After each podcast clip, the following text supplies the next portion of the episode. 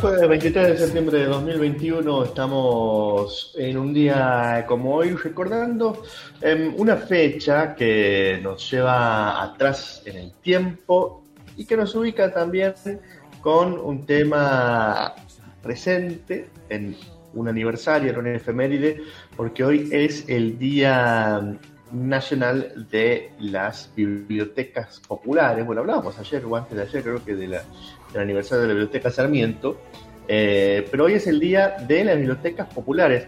Esto tiene que ver con eh, una de las primeras acciones que encaró Domingo Faustino Sarmiento allá cuando le tocó ser presidente, junto a Nicolás Avellaneda, que era ministro de Justicia, Culto e Instrucción Pública, nada menos, todos juntos. Se dice incluso que Nicolás Avellaneda era el hombre, el verdadero hombre preocupado por la educación más que Sarmiento.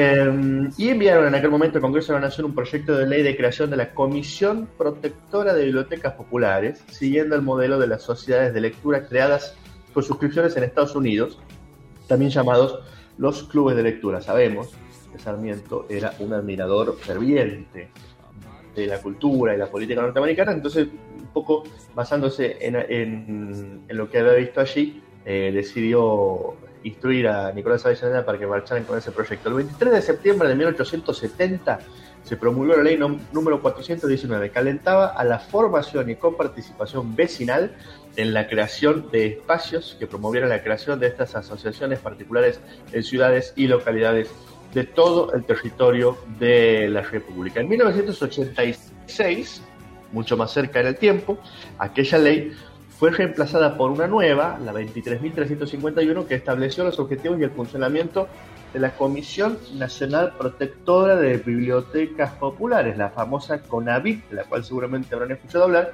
que es el organismo dependiente de la Secretaría de Cultura de la Nación, que creó el Fondo Especial para las Bibliotecas Populares. ¿Qué son las bibliotecas populares? ¿Qué diferencia tiene?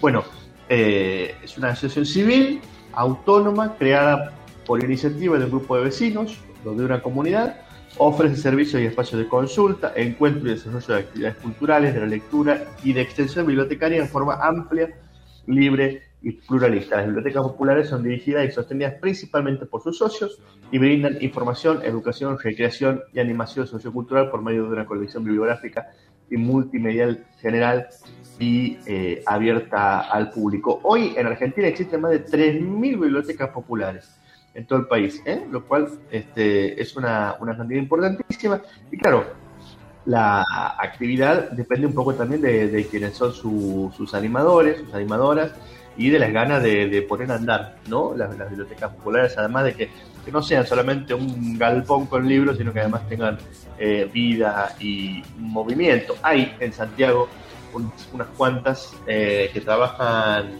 eh, muy bien, además de la biblioteca Sarmiento que mencionábamos al principio.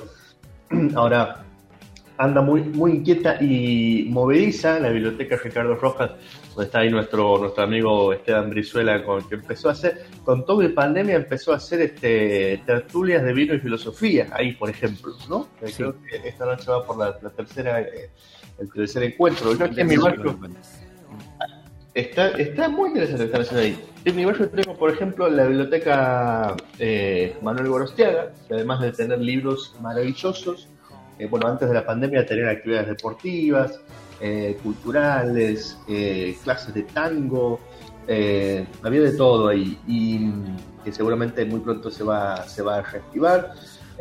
y también, por supuesto, la, biblioteca UNSA, que sabía estar, pero todavía está allí, Sapo, Sapo Estanciero, que además tiene mucha, mucha actividad eh, con, sus, archivos y sus, materiales. Bueno, hay un montón de bibliotecas populares en nuestra, en nuestra ciudad, en nuestra provincia.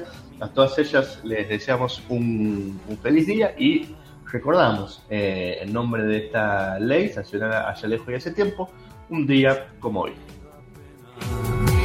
Dejarte un adiós.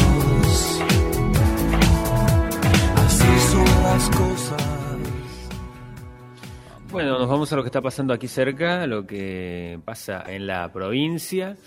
Se estuvieron acomodando las fichas para lo que van a ser las elecciones del 14 de noviembre, porque se estuvieron inscribiendo frentes y alianzas. Hasta las 9 hay tiempo eh, durante el día de hoy para completar los trámites y eh, faltaban ahí dos coaliciones más para, sumarse, pero eh, hasta el momento se van inscribiendo el Frente Cívico por Santiago, el Frente Encuentro Cívico, el Frente Justicialista, el Frente Bases Populares, Juntos por el Cambio, Frente de Izquierda y de los Trabajadores, eh, Unidad, Frente Crecer y el Frente Patriótico Laborista. Y faltaban ahí sumarse el Frente Renovador y el Frente Cruzada Santiagueña, eh, que estaba compuesto por los partidos Autonomista, Movimiento Independiente de Jubilados y Pensionados, UNITE y Progreso Social, y las agrupaciones, bueno, Cruzada Santiagueña y Tres Banderas. Todo esto para ir eh, preparándose para lo que van a ser, decíamos, los comicios del 14 de noviembre. Ahí informaron que desde el Partido Justicialista van a ir en una inscripción eh, aparte, con una lista propia de diputados eh, provinciales. ¿Eso está confirmado finalmente? Eso era lo que estaba confirmado hasta que hay una novedad. Me estoy enterando ahora. No, no, no, no. Ah, bueno, no, no, eso era lo que estaba confirmado. Si, si hay un cambio ahora en este momento, no. Era, era, era una versión de que efectivamente eh, el, sector del PJ podía ir con la lista propia de diputados, pero no sabía que estaba confirmado, es un temazo. En general coinciden en, que va a ir con una lista propia. Bien. Eh, Eso es absolutamente una novedad. ¿eh? Sí, ¿cómo? Eso es absolutamente una novedad para una elección provincial. Sí, sí, para una elección provincial. Porque hasta eh, aquí... Van a compartir lo de la, categoría de vice y de, gobernador, pero sí van a ir con su lista propia de, decíamos, diputados, pero también comisionados y de intendentes. Bueno, que en ese, en ese terreno sí había ocurrido años anteriores que Frente Cívico y bases peronistas o bases populares iban con listas separadas y competían en distintas localidades.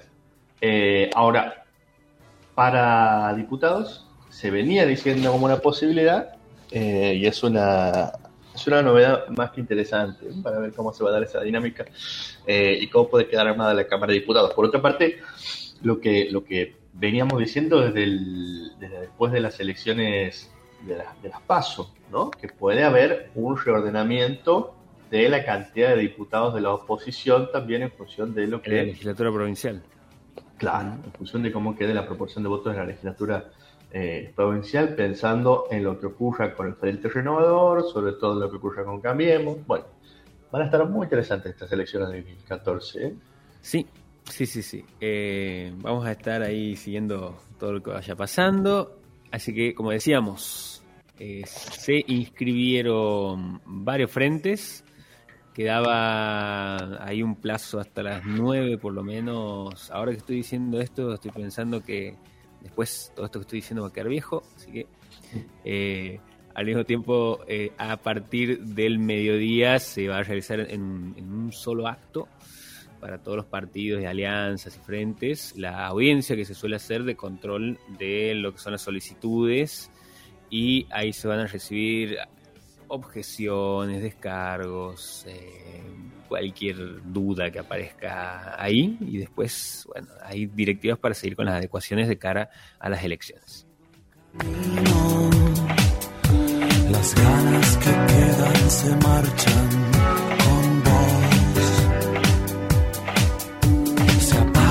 apaga el deseo.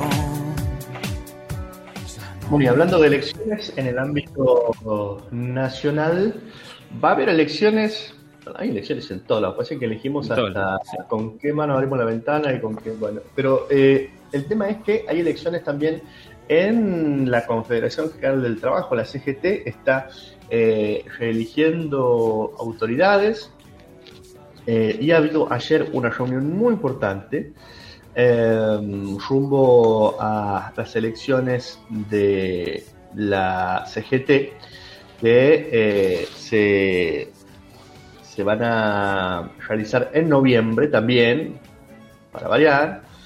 Em, lo que se va a, a, elegir son nuevas autoridades justamente eh, a nivel de eh, la CGT.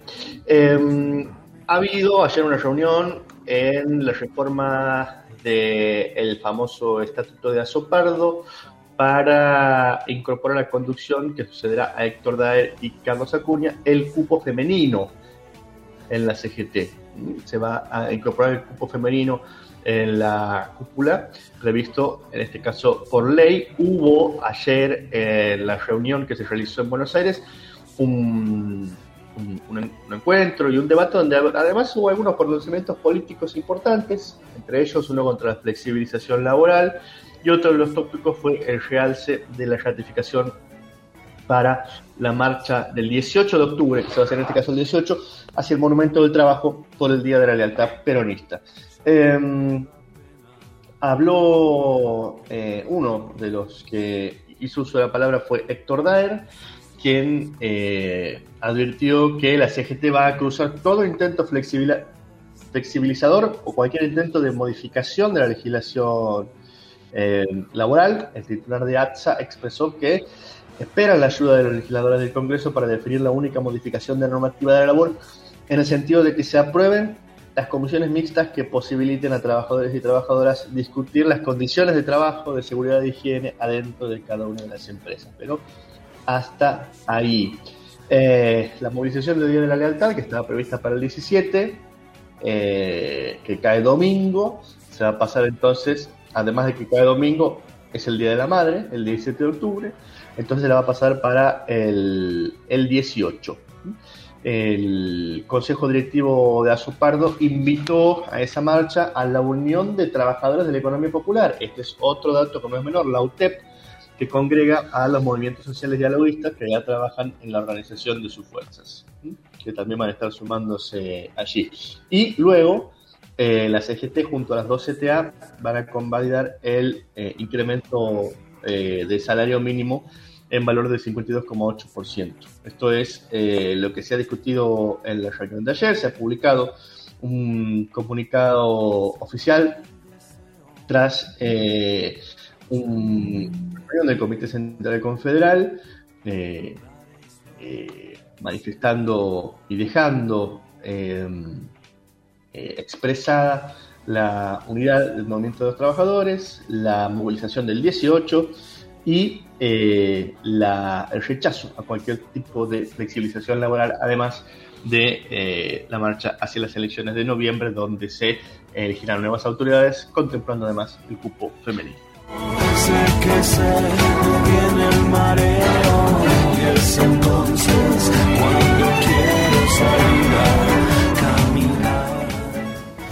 No, vamos a lo que está pasando en las universidades. Tengo varias cosas aquí.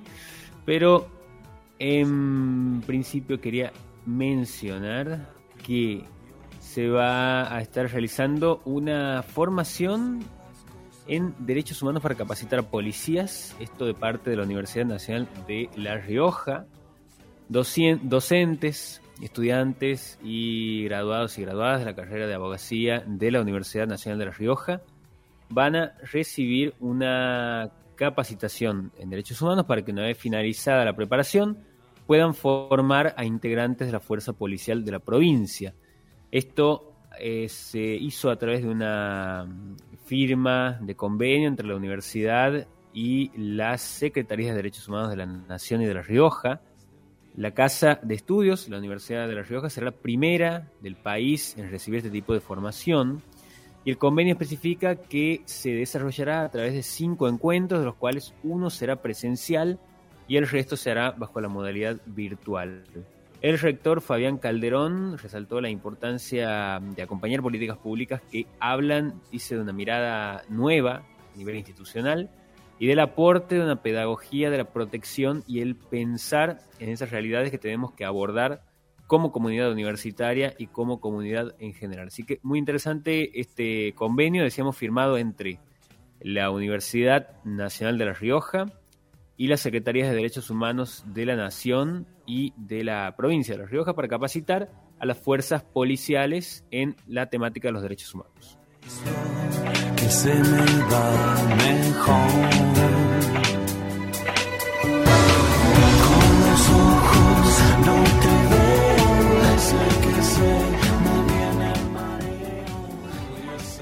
Y nos venimos a la Universidad Nacional de Santiago del Estero porque se está desarrollando o continúa las actividades de ser profesional por un día. Está este espacio pensado para eh, dialogar con estudiantes del nivel secundario. Si estás en los últimos años del secundario, eh, estos son talleres pensados para vos, ser profesional por un día.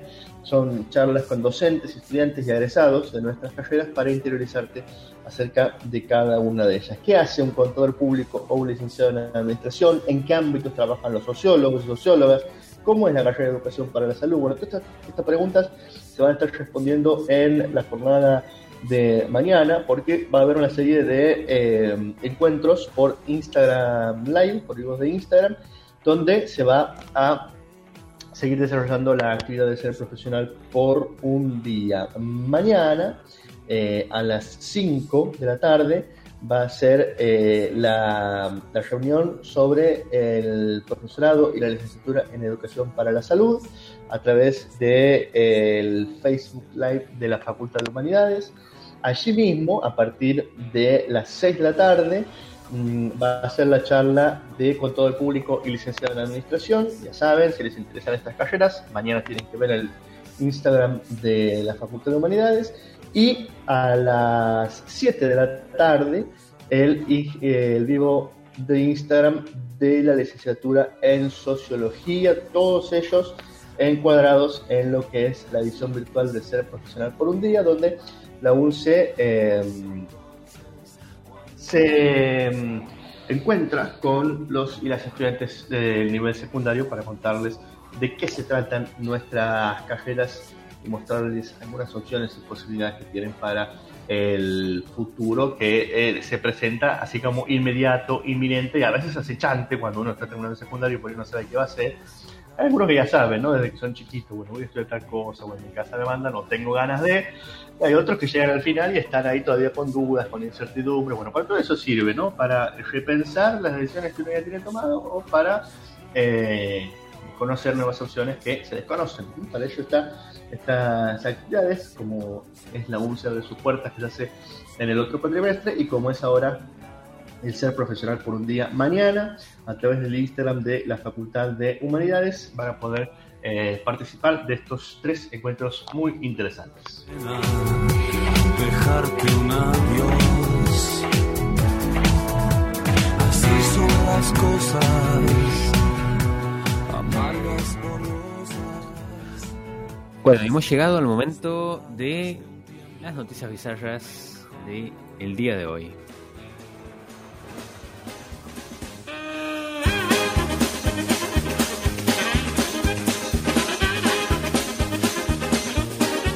Bueno, y ayer se dio una situación extraña en las redes y en los medios porque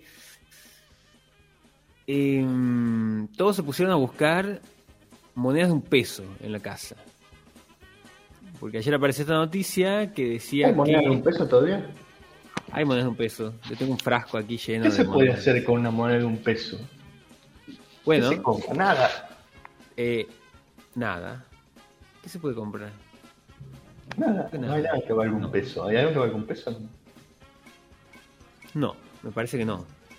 Salvo que sea una moneda especial. Claro, salvo que sea una moneda especial. Porque hay una serie de monedas de un peso que, y esto es lo que estaba difundiendo ayer en las redes, hay una serie de monedas de un peso que tienen un error ortográfico en su reverso y se están vendiendo actualmente por más de 10 mil pesos. Hasta 15 mil pesos llegaron a, pagar por una moneda de estas. Es una serie de monedas que tienen un error particular, tienen su origen eh, dice en Inglaterra en 1995, pero diversas personas las venden al día de hoy 15 mil pesos en plataformas online. No sé por qué lo menciono de Inglaterra. Pero dice en el reverso de las monedas de un peso se puede leer en vez de provincias del Río de la Plata, dice provincias. Con G. Con G. Sí. La letra G aparece ahí. En algún momento he visto alguna de estas monedas y me llamaba la atención que aparezca la, G ahí. Me he perdido de, la posibilidad de venderlo. La circulación de estas monedas con la falla ortográfica se remonta así al 2000, va, perdón, a 1995, durante el gobierno de Carlos Menem.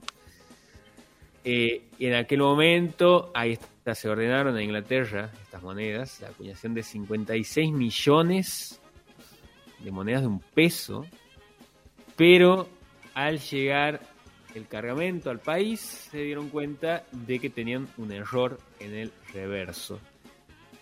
Además de venderse en internet, se venden por unidad o por blister de 3, de 10, de 14. También se pueden conseguir en plataformas de todo tipo, en Facebook, en cualquier red social se están vendiendo y están teniendo un valor por encima de lo que verdaderamente podrían valer.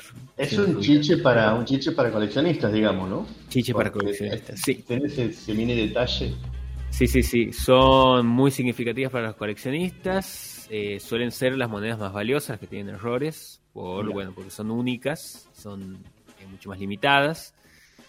Pero, eh, ¿cuántas monedas habrá? Si se encargaron 56 millones de esas monedas, ¿cuántas habrá en circulación? ¿Cuántas estarán? ¿no? Miles. y ahora que nos estamos enterando todos por, Ahora vamos a estar todos viendo nuestras monedas Todos vamos a estar pendientes y, no sé si van a valer 10 mil pesos ahora. Ahora que va a haber más. Y si tengo una, por ejemplo, ¿qué, qué hago? ¿A quién le vendo? ¿O la, o la pongo ahí en Mercado Libre? En y, y hay que ver qué pica, no sé. En Facebook se puede poner. En alguna plataforma, en, Mercado Libre puede ser también. Y a ver quién. Voy a, voy a buscar después cuánto, si hay gente vendiendo o no. Han llegado a vender hasta turnos de ANSES en, Mercado Libre, así que se puede vender cualquier cosa. Eh, a, ver, estoy buscando, en este momento, estoy buscando a cuánto se están vendiendo estas monedas. Las monedas de un peso con errores. Ayer tenía un amigo que decía que, le quedaba ofreciendo. ¿Cuánto? 6 mil pesos, 22 mil pesos, 35 mil. Eh, hay uno eh, que es muy optimista que lo vende a 200 mil pesos. Con error de... sí.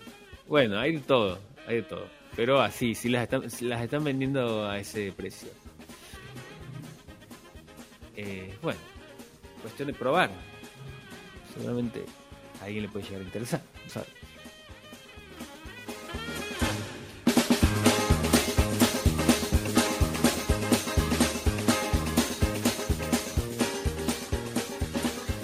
Y la otra noticia que tenía para mencionar involucra a eh, Jair Bolsonaro, porque se dio a conocer una foto. Hace mucho que no lo, no lo invitamos a. No, claro, hace mucho que no forma parte de nuestro segmento de noticias. A Jair Mesías Bolsonaro. Así, así. Es el único presidente que está en la ONU sin haberse vacunado, ¿no? Y eh, pasaron dos cosas. Una es que, bueno, la, prensa lo estuvo eh, cuestionando bastante por eh, decir que dio un discurso con una realidad paralela de lo que pasa en Brasil, pero trascendió una foto de él comiendo una pizza en, Nueva York, eh, en la calle, eh, junto con, parte del, gabinete que lo había acompañado, porque no lo dejaron entrar a ningún bar ni restaurante ni nada por no tener un carnet de vacunación, que eso es lo que están pidiendo en eh, Estados Unidos para poder ingresar. Dice, para el almuerzo de su segundo día en Estados Unidos, Bolsonaro eligió un céntrico restaurante brasileño, se le improvisó una especie de reservado al aire libre, eh, porque, bueno, no había eh, un reservado al aire libre ahí, un espacio para que no pueda entrar al, restaurante, porque, bueno, ni él ni las personas que lo acompañaban tenían la vacuna que se exigía para poder entrar a, los lugares. Y bueno, por supuesto la foto se, se viralizó, se lo veía comiendo pensaba que era un pancho, pero era una pizza. Estaba ahí eh, en, la, en la vereda Bolsonaro comiéndose una pizza y con una lata de gaseosa y todo ahí compartiendo el, el momento. Y el otro momento que se hizo viral también y que estuvo circulando en las redes eh, tiene que ver con el discurso de Jair Bolsonaro. Decíamos que hubo muchas críticas a su discurso, pero lo más. Eh, la, imagen que, se viralizó fue la de un asistente acercándose al, al micrófono después de que hablara Bolsonaro para desinfectarlo completamente. Eh, incluso lo cubrió al micrófono con una tela para darle espacio al otro orador que venía, eh, porque bueno, eh, Bolsonaro no está vacunado, volvemos a decir, así que es el único eh, mandatario que no está vacunado de la, de la ONU, de los que están hablando ahí en la ONU, los que están pasando en esta cumbre, así que bueno, están tomando todos los recaudos para... Te voy a hacer un aporte porque uno dice, uy, Bolsonaro, Bolsonaro, las cosas que hace Bolsonaro, pero hay uno al que lo seguimos de cerca, que hace cosas parecidas, que es Nayib Bukele, el ah, presidente de El Salvador, sí. que está haciendo cosas muy extrañas, ¿no? Después, este, ahora que ha puesto las, las, bitcoins como moneda nacional, eh, la noticia de ayer era que había cambiado su, su descripción de perfil, ¿no? Hablando de presidentes bizarros. Y la descripción del perfil de Nayib Bukele es el dictador más cool del mundo mundial.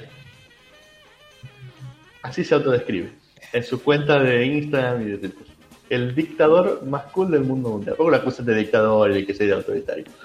Él se ha puesto el dictador más cool del mundo mundial. Así. Me encanta.